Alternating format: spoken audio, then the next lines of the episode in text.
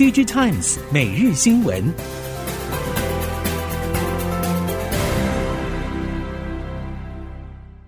听众朋友好，欢迎您再度收听 DG Times 每日新闻，我是谢美芳，带您关注今天的科技产业重点新闻。由于俄乌战争短时间之内并没有停止的迹象，加上通膨预期会持续一段时间，导致消费者购买三 C 所得减少。此外，各国央行升息抑制通膨，也不利于全球经济成长。加上电子产业先前塞港库存升高，目前品牌业者以下修订单、减少拉货、调整库存作为优先顺序，也导致今年下半年是旺季不旺。而进入 Q 费之后，终端市场不确定性进一步增加，品牌业者控制库存力道也强大，可以说是为传统旺季带来了二零零八年以来最大需求下滑的压力。即使面板业已经开始步入亏损阶段，同时也扩大减产幅度，不过在库存、出货、需求不确定三座大山压力之下，全球大尺寸面板价格前路可以说是崎岖不平。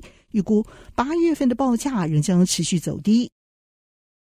最近几年，全球车用 IDM 厂和台湾业者策略结盟案例并不少，像是各车厂 IDM 厂和晶圆代工龙头台积电公开合作，德仪、英飞凌和台达电在电动总成领域进行策略合作。近期，恩智浦、鸿海、英业达等电子六哥也接续签约结盟。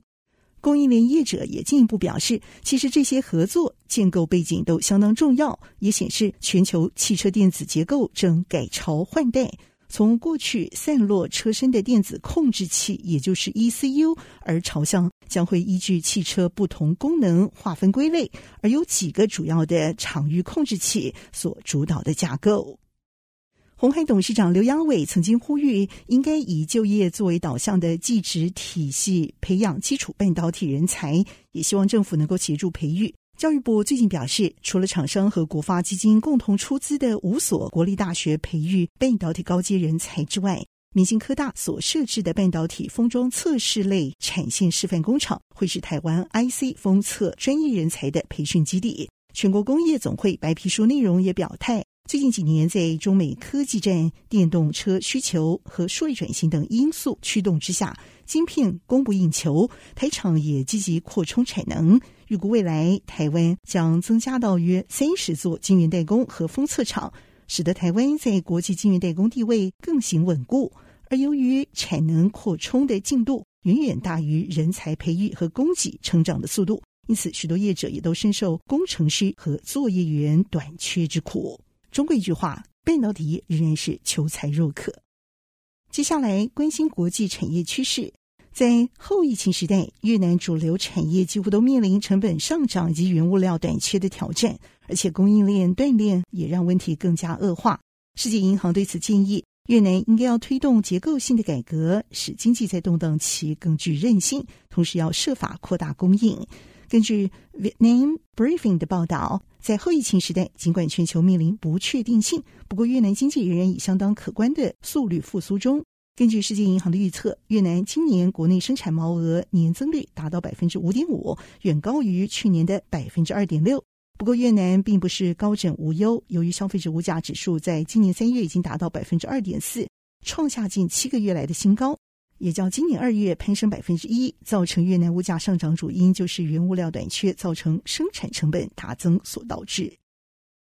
南韩两大半导体业者三星、SK 海力士相继公布了今年第二季的财报，两大业者都取得了不俗的成绩，主要归功于伺服器记忆体需求强。不过，目前最大的问题在于今年下半年全球经济衰退，可能使得南韩半导体产业濒临危险阶段。两大业者的应变策略也值得后续观察。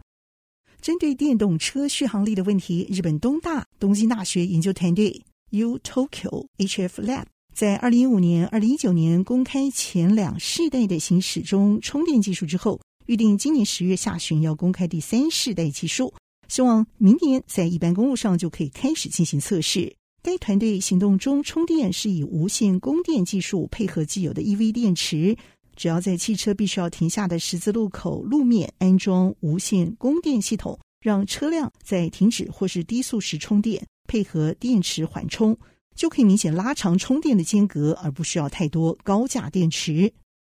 元宇宙概念从 Facebook 宣布集团更名为 Meta Platform 以来，确实引发了市场高度的关注。各大科技厂、新创业者也纷纷投入相关技术产品、应用内容、服务研究，同时还扩大招募相关领域人才。不过，有最新的调查数据确实发现，随着产业景气下滑，元宇宙相关工作岗位需求正快速缩减。根据资料显示，Meta 更名之后，元宇宙相关工作职缺一度出现上升。不过，今年四到六月期间，各产业公司招聘标题当中含有“元宇宙”字眼的工作岗位需求已经骤降百分之八十一。业界对此表示，这个情况，Meta 大手笔投入元宇宙概念，激励其他公司投入相关领域，争抢人才，形成需求方短期炒作现象。如此幅度的需求骤降，和整体科技业广泛业绩下滑趋势基本是相呼应的。也促使企业进行裁员、暂缓新的招聘动作。而根据职缺搜寻网站 Indeed 的资料显示，过去一个月以来，来自包括旧金山、奥斯汀、德州等科技聚落的新工作职缺已经减少了百分之八点四。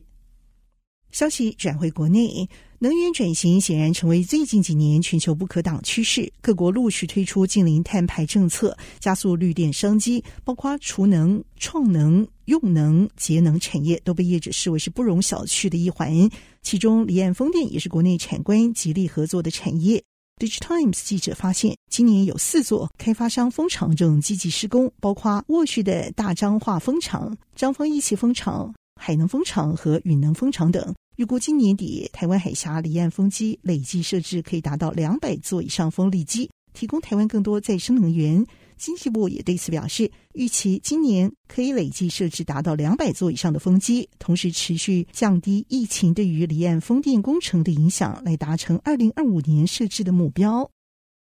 具有专业医疗背景的中研院院士，也是前副总统陈建仁表示，台湾在新冠病毒防疫期间，精准防疫成绩相当不错。即便面对疫情黑暗时期，台湾的累计死亡率和世界各国相比也是比较低的，经济也维持成长动能。此外，有鉴于大疫情时代死亡率难以精确计算，因此英国牛津大学提供累积超额死亡率指标，在 OECD、新加坡、台湾四十国当中，截至二零二二年七月底排名第二，仅仅略逊于排名第一的纽西兰。对此，陈建仁说，在不封城、不普筛前提之下。台湾之所以可以拥有如此的成绩，除了有赖于良好疫调、电子隔离、院内控制，还有精准医学使用大数据、AI、ICT 设备数据和医疗资 n。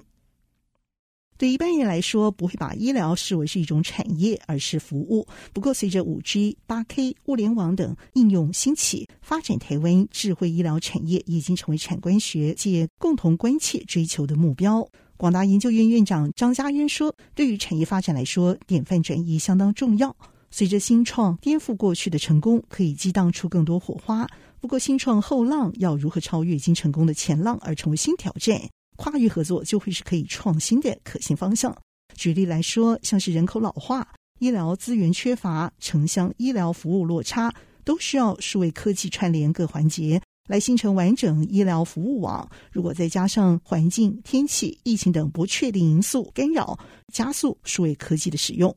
数位分身因此也成为智慧医疗相当重要的一环。人是非常复杂的系统，类神经网络如果用大量数据资料呈现，会有助于制造出更接近真实人类的数位身份。而医疗行为商业模式也面临着改变，哪些技术合理而且被需要？也成为接下来医疗产业化的发展重点。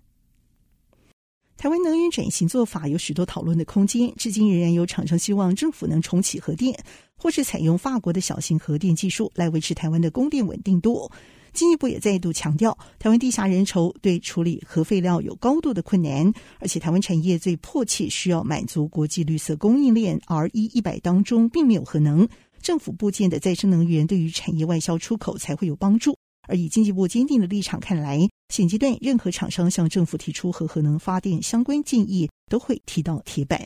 全国工业总会表示，日韩在二零五零年都保持一定比例的核能发电，而成为达到净零碳排目标的过渡能源，在安全无虞前提之下，工总也建议要考虑进行零碳排的核电发展。